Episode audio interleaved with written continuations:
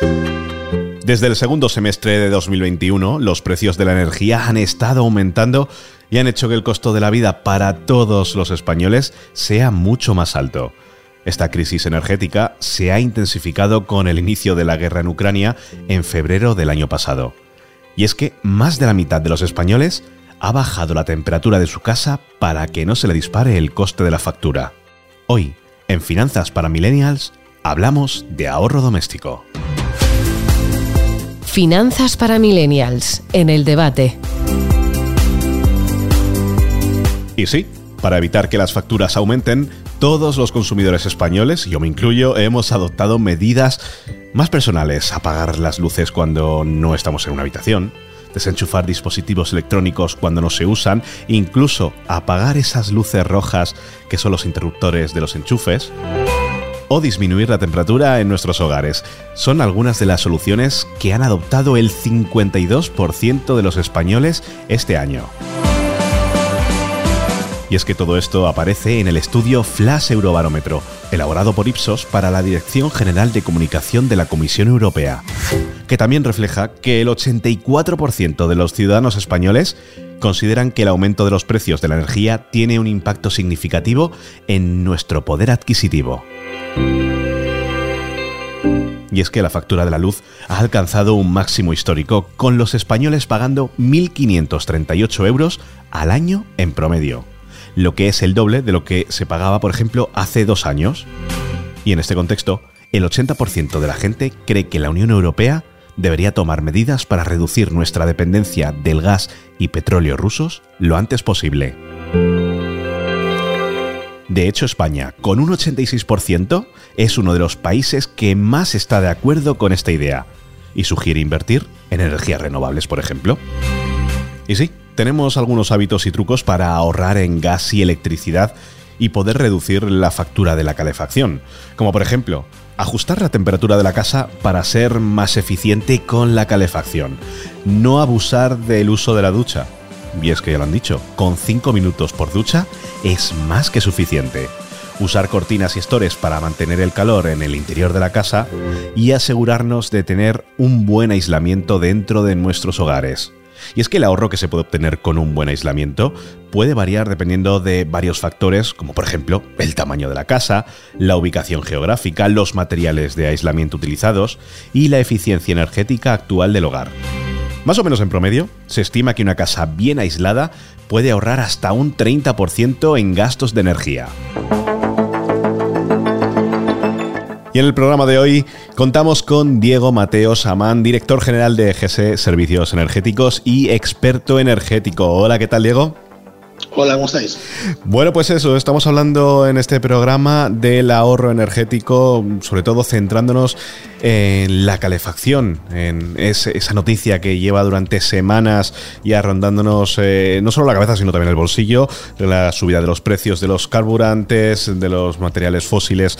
Bueno, eh, cuéntanos un poquito como experto energético cómo está repercutiendo esto en las economías, sobre todo aquí, de lo que nos interesa en España.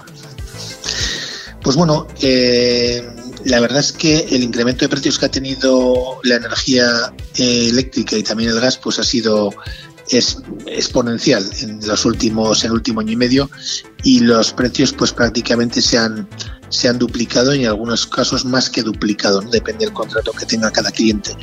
Entonces, eh, si antes la gente ya pagaba en invierno pues unas facturas de, energía elevadas, pues ahora los precios que se están pagando pues eh, son precios que nunca habíamos visto. Porque Diego, esto se puede achacar eh, a la guerra, en este caso de Ucrania, que es lo que se nos intenta vender, que los combustibles fósiles, el, envío de gas desde sobre todo Rusia, que es donde se eh, compra la mayor parte de la que se gasta en Europa, ¿es así? ¿O tiene alguna otra, otra arista? Pues eh, mira, no es así. Eh, eso es lo que nos han, nos han querido vender desde el primer momento. Pero la guerra de Ucrania comenzó el 24 de febrero. Los precios del gas se ya subieron en junio del año anterior. Es decir, mucho antes ya el precio del gas subió muchísimo.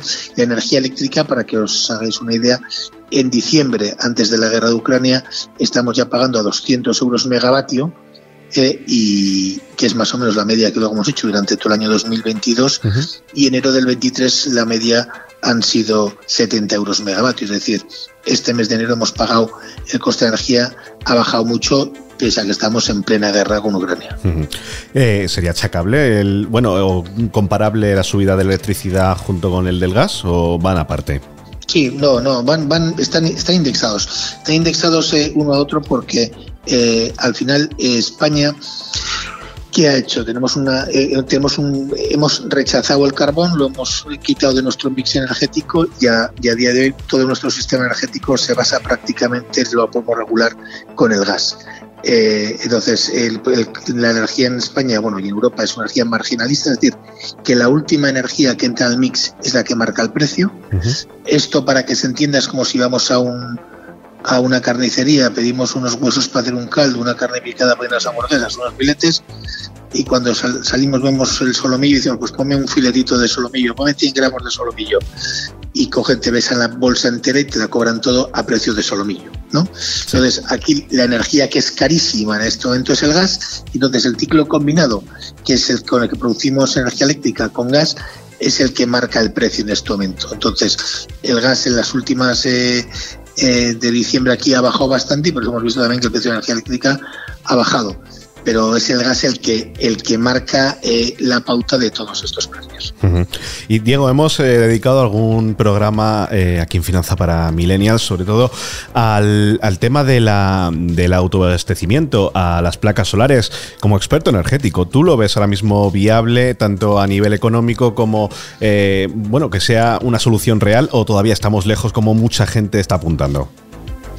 No, las placas solares es una tecnología que está ya muy madura, eh, a unos precios muy asequibles y, bueno, lo que pasa es que no es, no es, no es una tecnología que, que sea eh, eh, accesible a todo el mundo. ¿no? Es decir, si tú vives, tú vives un tercero C, pues no tienes posibilidad de poner placas solares, no que hagas una comunidad solar, porque al final tienes muy poco tejado para, para, mucho, para muchas viviendas. ¿no?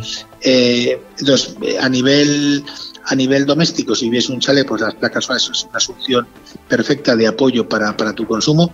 En invierno vas a producir poco, depende de la zona eh, climática que estés en España, y en verano vas a producir prácticamente para ser autosuficiente con la energía solar a la que hay que darle también un apoyo con batería. En el doméstico hay que darle un apoyo con batería porque por las noches seguimos consumiendo mucha energía. Es decir, se va el sol y tenemos que poner cenas y demás historias y por la noche consumimos también, también energía. Es decir, con un apoyo con una batería pues eh, podemos, podemos reducir muchísimo nuestros costes energéticos en, en 6, 7, meses del año. También el que quiera eh, transicionar un poco en la calefacción de gas a poner aerotermia, pues ese apoyo del solar también es importante para, para la aerotermia. Pero eh, es una tecnología que, es, que, ha bajado muchísimo de precio. Para que tengas una idea, las placas, el vatio pico, hace 10 años, pues eh, valía 4 euros el vatio pico, ahora vale 25 céntimos el vatio pico de, de placa. Es decir, el precio ha caído muchísimo. Bueno, mm, como hemos hablado, yo creo que está más limitado por la inversión inicial que hay que hacer para este tipo de instalaciones, que es lo que a lo mejor puede ralentizar la implantación de este tipo de sistemas. Sí, lo que pasa es que ahora, ahora bueno, estamos en un, eh, hemos hecho una especie como de plan en, Europa y todo lo que sea invertir en, en, renovables, todo viene con, subvenciones. entonces, un doméstico pues tiene una subvención del 30% de tu instalación por lo cual hace que, sea muy, muy rentable la, instalación. Vale, y ahora vamos a irnos a la parte que nos toca a todos el bolsillo. Como hablamos al principio, te quería preguntar, Diego, como experto energético, ¿cuáles son eh, esos trucos eh, para ahorrar en la calefacción del hogar, sobre todo en estos días que estamos pasando por eh, este frío tan intenso, esta, esta borrasca que, nos acecha y que estamos, madre mía, cada vez que salimos a la calle decimos, madre mía, la que tenemos encima. Es, sí, sí, porque decíamos que teníamos que habíamos tenido un invierno muy benévolo y realmente lo que hemos tenido es un otoño muy benévolo, porque el invierno está siendo, al final está siendo duro. Pero bueno, los, los trucos que hay que hacer para, para la energía eh, lo que hay que hacer es no desperdiciarla. ¿no? Yo creo que sería la primera máxima, ¿no? Eh, y, casi que sí, pues eh, hacer lo que nuestras madres han dicho toda la vida, ¿no? Yo creo pues hemos pasado a tener una economía de bienestar en la que bueno, pues nos ha, nos importado un poco, eh, nos ha igual un poco todo y, bueno, pues poníamos las calefacciones en invierno a 24 grados y hacíamos de todo. Entonces, lo cierto es que eh, lo que hay que intentar hacer es que el, que el calor que, que nosotros producimos dentro del hogar no se escape. Entonces, ¿por dónde se escapa? Pues el primer eh, foco por donde escapa es por las ventanas. Entonces, eh, hay que tener unas ventanas que cierren bien. Las cajas de las persianas suelen ser un foco de entrada de aire exterior tremenda. O sea, muchas veces pones la mano en la caja de persianas y ves cómo el aire va, pasando, ¿no? Sí. Entonces, eh, hay soluciones muy sencillas que pones dentro de la caja de persianas, pones unos, unos que hace que ya eh, prácticamente no, no te entre aire de fuera. Mm. Eh, luego es muy importante también, eh, cuando ya se va el sol, bajar las persianas de casa, bajarlas hasta abajo, pero bien bajadas, y, y de esa forma conseguimos otro puente térmico con el exterior, con lo cual no perdemos eh, no perdemos ese calor que hemos que hemos generado.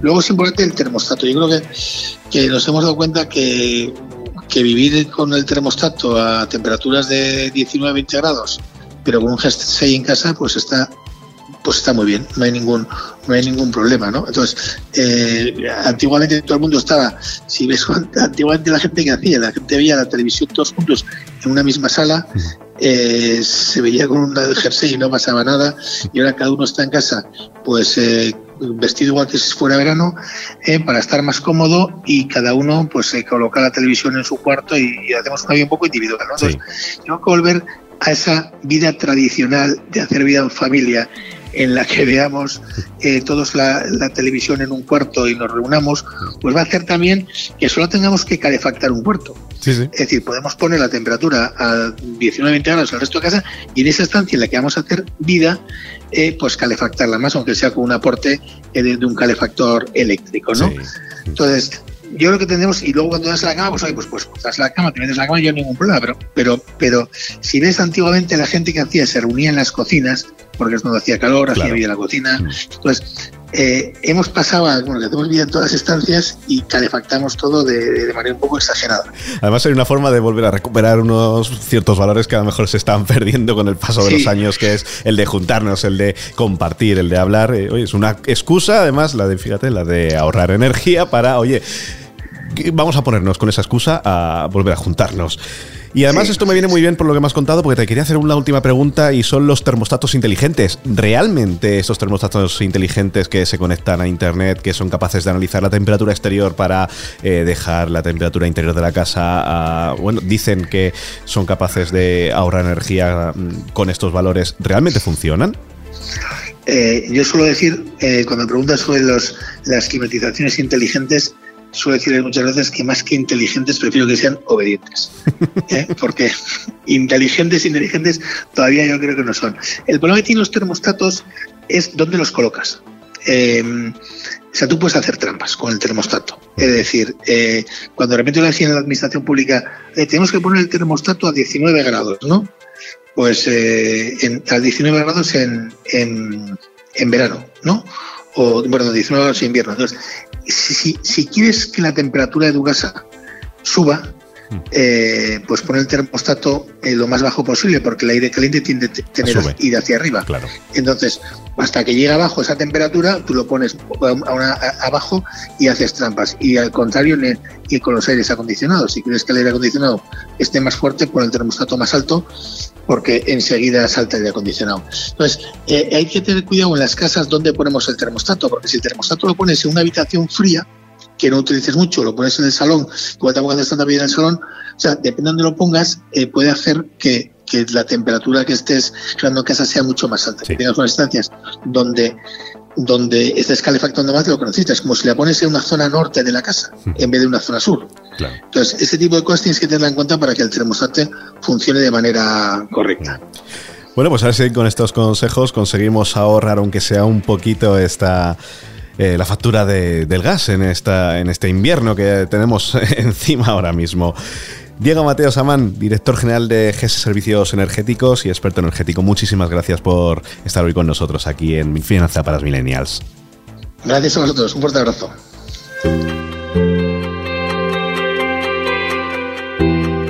Y es que son todo ventajas porque además de reducir los costos de la energía, una casa bien aislada también puede ser más cómoda ya que mantendrá una temperatura constante y reducirá la necesidad de calefacción y enfriamiento excesivos.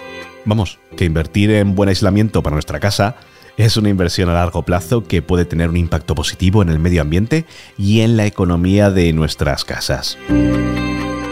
Así que ya sabes, siguiendo estos consejos puedes ahorrar dinero y energía en la calefacción de tu hogar este invierno.